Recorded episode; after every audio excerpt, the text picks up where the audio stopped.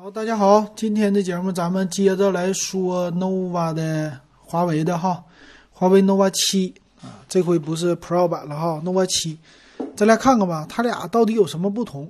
这次它版本太多了，嗯，这个 nova 七呢，它还是机身呢，看起来重量啊、厚度啊和 nova 七 Pro 都差不多。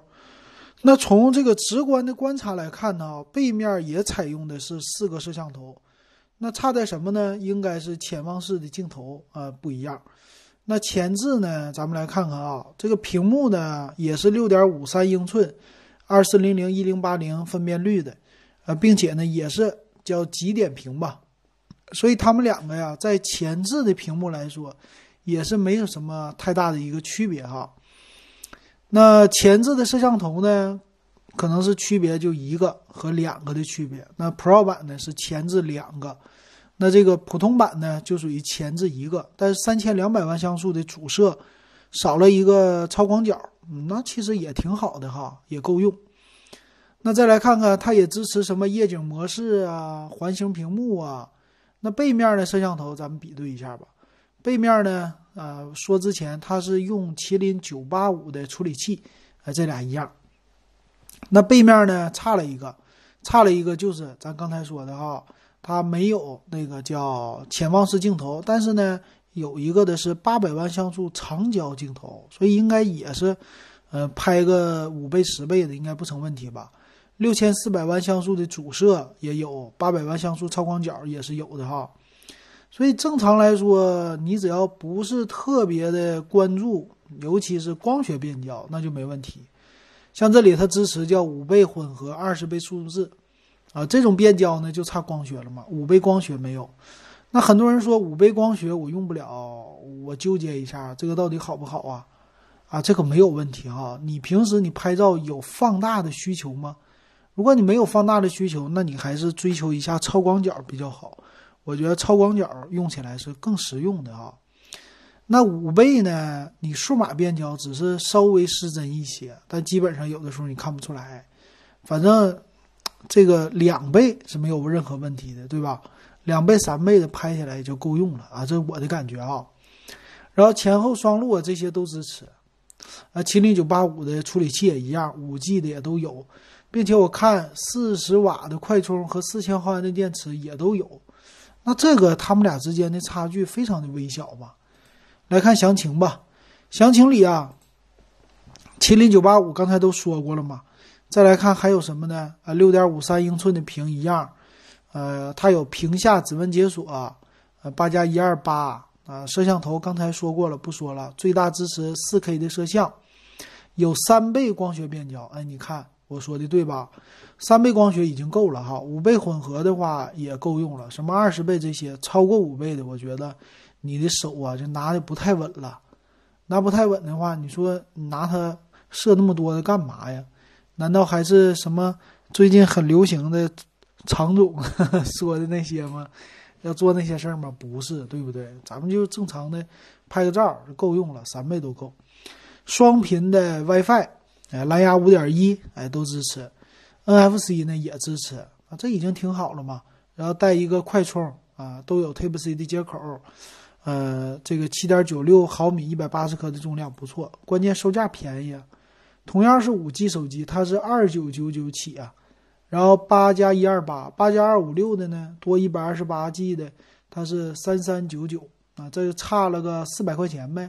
那这个差的有点多哈，差个一二八存储，很多人啊，我觉得你买个这个三千的就够了哈。那再来看昨天的八加一二八的 Pro Nova 七 Pro 版是三六九九。那我觉得，如果你是一个年轻人，你还说我的钱不太够用啊，我不注重这些拍照，拍照其实够用哈。那个什么五十倍这些，纯粹就是买个心理安慰，我觉得哈。所以这个呢，二九九九的算是够用的。那最后呢，再来看一下 nova 七 SE 版哈，这个 SE 主要在 E 在哪儿了呢？呃，走一圈，咱们还是啊官网上走一圈看一下。首先，处理器不一样了，麒麟八二零的处理器，然后六千四百万像素的主摄呀，这些还保留了。但我估计啊，那两个副摄肯定是两百万像素的了，给你缩一下水。那但是呢，也有五 G 嘛，五 G 的网络也够。那这个六千四百万，你看咱说的对吧？六千四百万主摄和八百万超广角，另外两个属于两百万的景深和一个微距啊，就少了一个八百万像素的变焦啊，也就是说双倍变焦吧。那三倍的数数字变焦达不到了，但是也够用，对吧？六千四百万主摄，最起码这个底不错吧？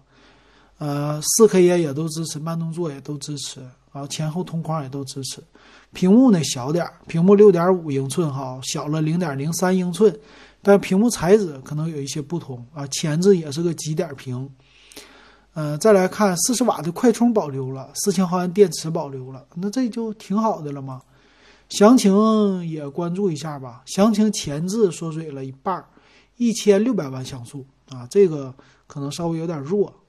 再来看的话，其他方面也就差不太多了吧。NFC，NFC 我看看应该没有给你保留吧。然后支持扩展卡，二百五十六 G NM 扩展卡，屏幕就 TFT 的了。那后置摄像有，呃，十倍的数字变焦，光学变焦就不支持了啊，就一倍的光学啊。那再来看蓝牙五点一双频 WiFi 都有，NFC 给去掉了。那屏下指纹解锁估计也是不能保留了吧？我看一下啊，屏下指纹解锁，呃，这个从参数里边还真是没有看到屏下指纹解锁哈。所以这也有一些缩水。在重量方面呢，一百八十九克，厚度八百五八点五八毫米。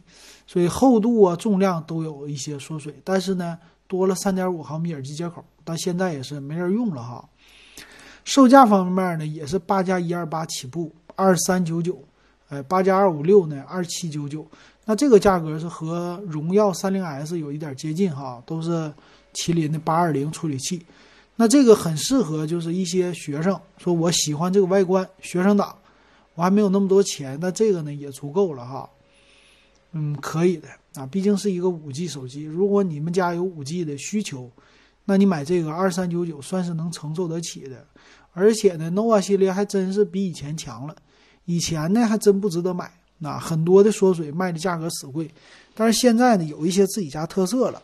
而且在今年的大趋势是什么呢？手机涨价的情况下，他们家呢价格还没怎么变啊，这已经是好事儿了。比如说麒麟八二零的处理器能。跟骁龙七六五 G 做个对抗，呃，八加一二八的存储也是够你用个两两年吧，啊，没什么问题。四十瓦快充也够了，拍照也够了，是吧？年轻人还喜欢这品牌，那就买买这 S 一版就可以了哈，能省六百块钱，呃，何乐而不为啊？我觉得今年的主题应该省钱，但是可能年轻人应该不差钱吧？反正我觉得年轻人的话买这个还行啊。行，那今天的这个三款手机啊，两期的节目都给大家就说到这儿了。那喜欢买哪款呢？还是量力而行吧。啊，这个高中低搭配，他们家玩的太好了。其实只是看你的一个需求。你觉得你有五十倍的需求，那你买最高配的。但我估计你用不了。你有五倍的这个光学需求，都已经非常的不错了。我觉得，啊，那这么算下来的话，可能二九九九的算是中庸之道。啊，比较中庸，其他的，呃，主要就是看预算了，没别的，反正能值得买吧，也算值得买哈，能买啊，这就已经很好了。